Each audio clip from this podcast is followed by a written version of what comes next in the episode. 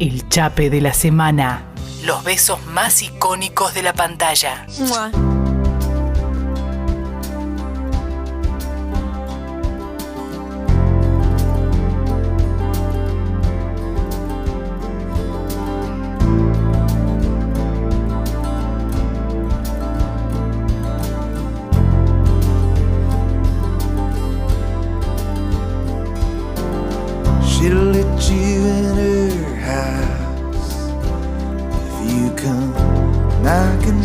Entra al living.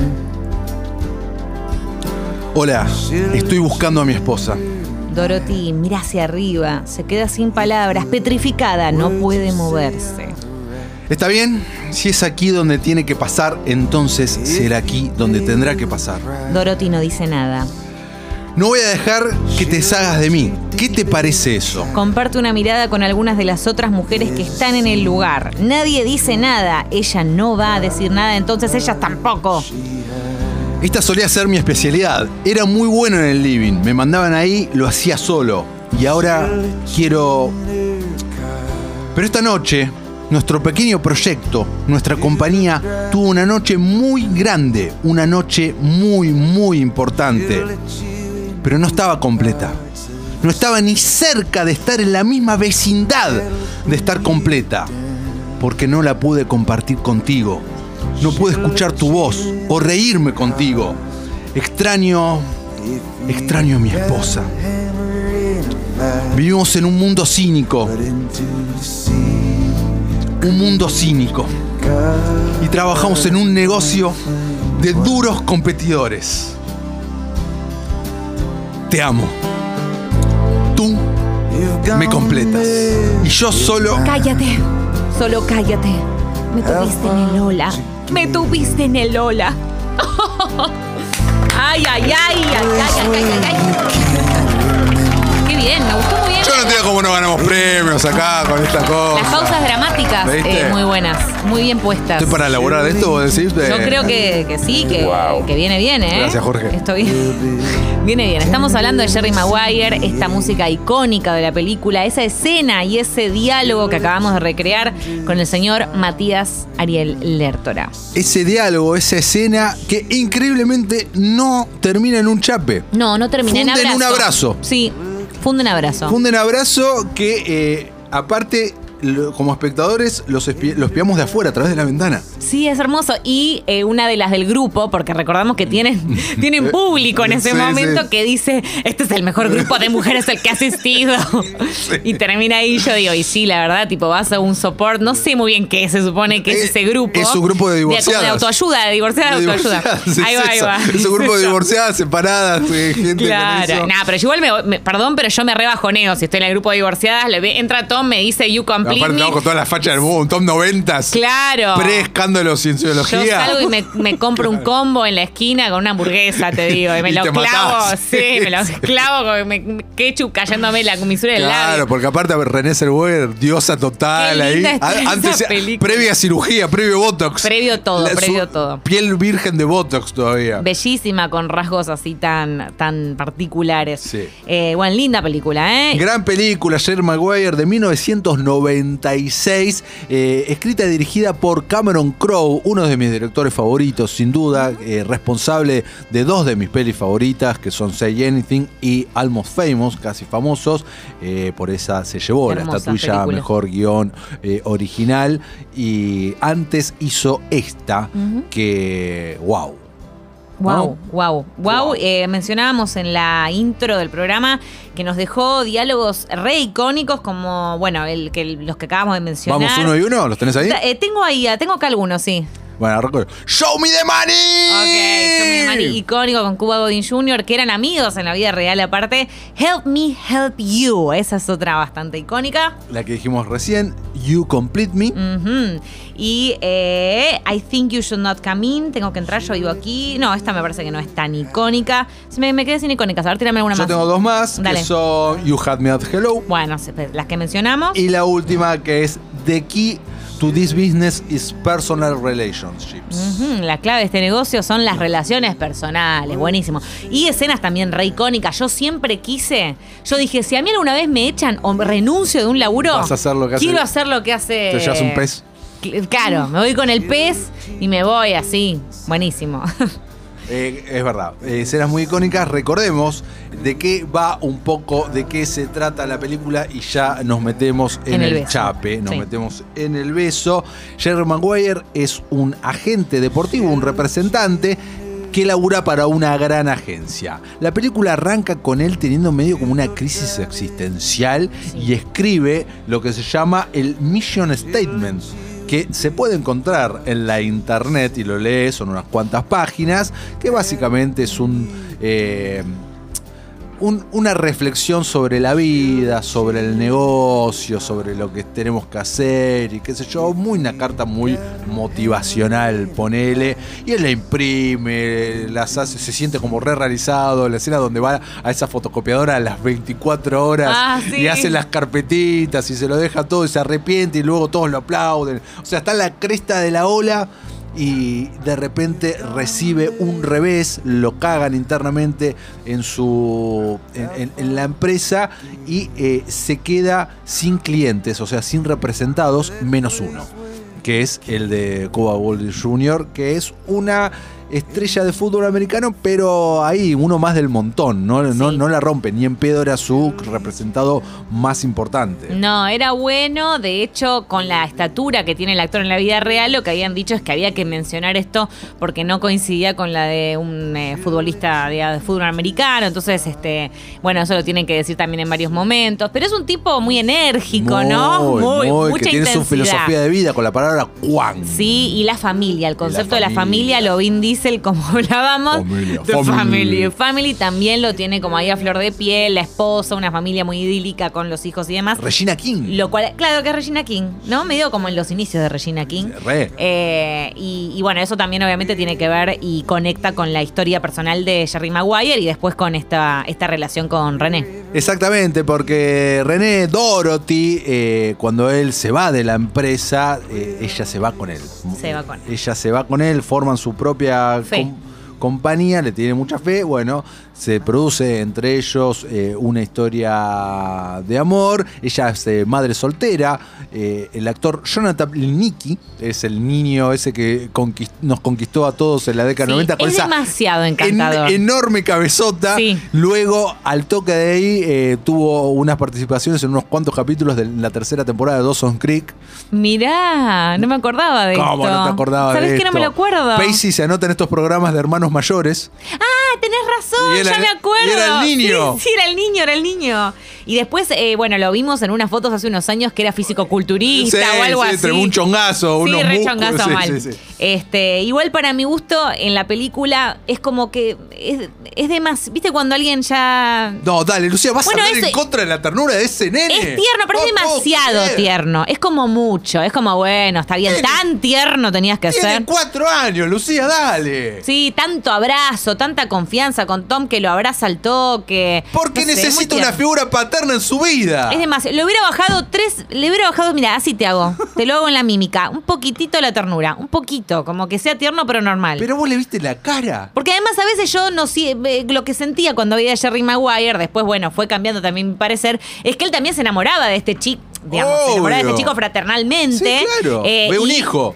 Claro, y entendés, es como que se corre un poco de la relación con René. Se enamora de los dos, de cómo corresponde. Sí, bueno, pero a mí me gustaba que el foco estuviera bien puesto ahí en René y en Dorothy. Y después el, Lucía, el estás niño. embarazada. Empatizá con ese niño. Me, te te pido, digo, por me favor. parece muy tierno, pero yo lo que digo es que es demasiado tierno. Es lo único que estoy comentando nada más. Ah. De hecho, para rematar esto que estoy mencionando Sí. y seguir con, con los datos curiosos un poquito, René Zellweger no iba a hacer el papel sí, casi. es verdad, hubo un montón Iba a ser Connie Britton al principio, eh, de American Horror Story, Sí, bueno, la vimos y, te digo quién testió. A ver, ¿qué más? Patricia Arquette, Kate Beckinsale, eh, y Winona Ryder y Marisa Tomei. Y Marisa Tomei. Marisa mirá. Tomei, de hecho, medio que fue seleccionada y pidió mucha plata. Ah, mira esto. Bueno, de Connie Britton lo que sé es que al final no la eligieron por la altura, era demasiado alta y recordemos Tom que Tom es petit, es, petitísimo. es bajo. Ella mide creo unos 73, lo googleé encima porque me da curiosidad ver cuánto medía. Eh, bien, bien. Y así llegamos entonces a la primera cita. Vamos a la primera cita. Ellos salen, ellos vuelven de este lugar. Ella para en el restaurante al que van, que es un restaurante mexicano, si no me equivoco, Sí. porque hay unos mariachis en un Sí, momento, sí. ella se cae de risa porque va a hablar por teléfono con el niño, que es tierno pero demasiado tierno, y después vuelve a la mesa. Ahí está. Y ahí vuelven a su casa, Vuelven a eh, su- donde ella vive con su hermana. donde ella vive con su hermana y con su niño. Sí. Y eh, ahí se produce la incómoda al principio, pero como un beso que no sale natural, Con pero, previa. pero con previa, Mm. con alguna que otra traba. Él se acerca de manera tímida, la agarra, se le rompe un bretel. Sí, me encanta eso. Eso está muy bueno y es sexy. Y, es- Sí. y él como lo va a arreglar. Le hace Y le da un besito Le da un besito también en medio de las boobies, pero la- No, en el, creo que es en el hombro, no es en las no, boobies. pero él baja después y no vemos, la cámara no nos acompaña. Ah, tenés razón, él baja. Él baja y la cámara se queda con ella. Es cierto. Baja y después sube Y- con el vestido y- para arreglárselo. Exacto. Ya me Pero acuerdo. nosotros no vemos lo que hizo él. ¿Cómo a ver, con- será que la habré visto un millón de veces que me estoy, estoy visualizando la escena en este momento sin verla, eh? Cierto, es cierto, es correcto lo que Entonces, y decís. ahí el muy buen laburo de Renée Zellweger porque vemos su cara todo el Sí, tiempo. ella no puede más del deseo y de la pasión que siente. Totalmente, cuando no lo estamos viendo a él, gran laburo, posta, esas cosas me, Sí, me encantan pensarlas como está compuesto el plano. Y él de repente entra a plano de vuelta, sube y ahí sí, chape. Sí, un chape dulce al principio. Sí, más después pasional después. Exacto. Y además ella, bueno, está como un poco contenida, si bien ella se quiere entregar full, full todo el tiempo, ella le está diciendo, bueno, deberíamos dejarlo, esto es- no es una tan buena idea, como que mantiene, ¿no? Estas frases y demás, hasta en un punto que dice, no sé si entrar, deberían entrar, pum, y ella dice, sí, sí, entra, entra porque Entra. no puedo más de esto que siento. En las entrañas. En la entraña. Y él se queda. Y, Y él se queda. Y hacen, no lo vemos, pero bueno, hacen la Y chanchada. tienen sexo, claro. Ella va al baño en un momento, están escuchando la música jazz de la música ambiente que tiene el, el niñero, digamos, la persona que viene a cuidar al nene, que, que- que era fanático del jazz y le ponía ya todo el tiempo. Eh, y bueno, nada, tiene así como otro gag muy que ella abre la puerta Sí. y él se ríe. Eh, y bueno, ya ahí eh, tienen, tienen, tienen sexo que no lo vemos hasta la mañana siguiente. Hasta la mañana siguiente, que ahí es el encuentro de Jerry con el hijo. Exacto. Que es muy tierno también el encuentro También ese. tienen y el el desayuno y toda la cosa. Ahí está. Ay, está. qué lindo. Que, es- que de vuelta también es como muy lindo, muy tierno, al mismo tiempo un poco incómoda la situación, pero es una incomodidad muy que sobrellevan, ¿no? Porque. eh, y ella está. El personaje de ella a mí me gustaba, pero se sentía un poco como. ¿Cómo lo ves ahora? Esto está bueno. Mirá, que, Sí, mirá a qué ver. pregunta profunda que te voy a hacer. A ver. Comprometida, ¿eh? como este programa. Voy al fondo, discúlpame, ¿no? Pero vos descubriste Jerry Maguire en tu adolescencia. Sí, en mi adolescencia. En tu adolescencia. Dorothy está en sus 20, madre soltera Sí. aparte. Vos ahora sos bastante más grande que Dorothy en edad. Todavía Sí. no sos madre. Bueno, sí, ya podríamos decir que sí estás embarazada a punto de serla. ¿Cómo percibís ese personaje? El de eh, Dorothy. Antes, Eh, y, antes y ahora. en- ¿Pero en qué sentido? ¿A qué, a qué te referís En puntualmente? su arco de transformación, en cómo, Hmm. cómo encara estas diferentes. cómo lo encara Jerry, cómo aborda. Yo eh, justamente eh, a eso sí, a eso iba con el hecho de que la veo un poco. Pasa que estoy buscando una palabra que no sea la que estoy pensando en Ah, este ¿Por momento. qué? ¿No se puede decir? ¿Es una mala palabra? No, pero no, no, no sé si es eh, acorde. No, no, lo que iba a comentar es que sí la veo como forzando un poco una situación en un punto, idealizando a Jerry en otro. Eh, y también esa necesidad que siente el personaje, que creo que hoy en día, en el 2021, no sucedería, de buscar una figura paterna para el hijo, ¿no? Claro. Eso se ve mucho y en reiteradas oportunidades. De hecho, le dice a la hermana, mira cómo. O sea, porque Jerry le habló dos veces al nene, como que de repente, ay, mira cómo es retierno, es retierno. Bueno, pará, o sea, boluda, le habló dos veces, le dijo, hola, ¿cómo andás? Le hizo un gag, re, no sé qué le hizo, le hizo un jueguito y ya está. Ahora es un padre bárbaro de repente.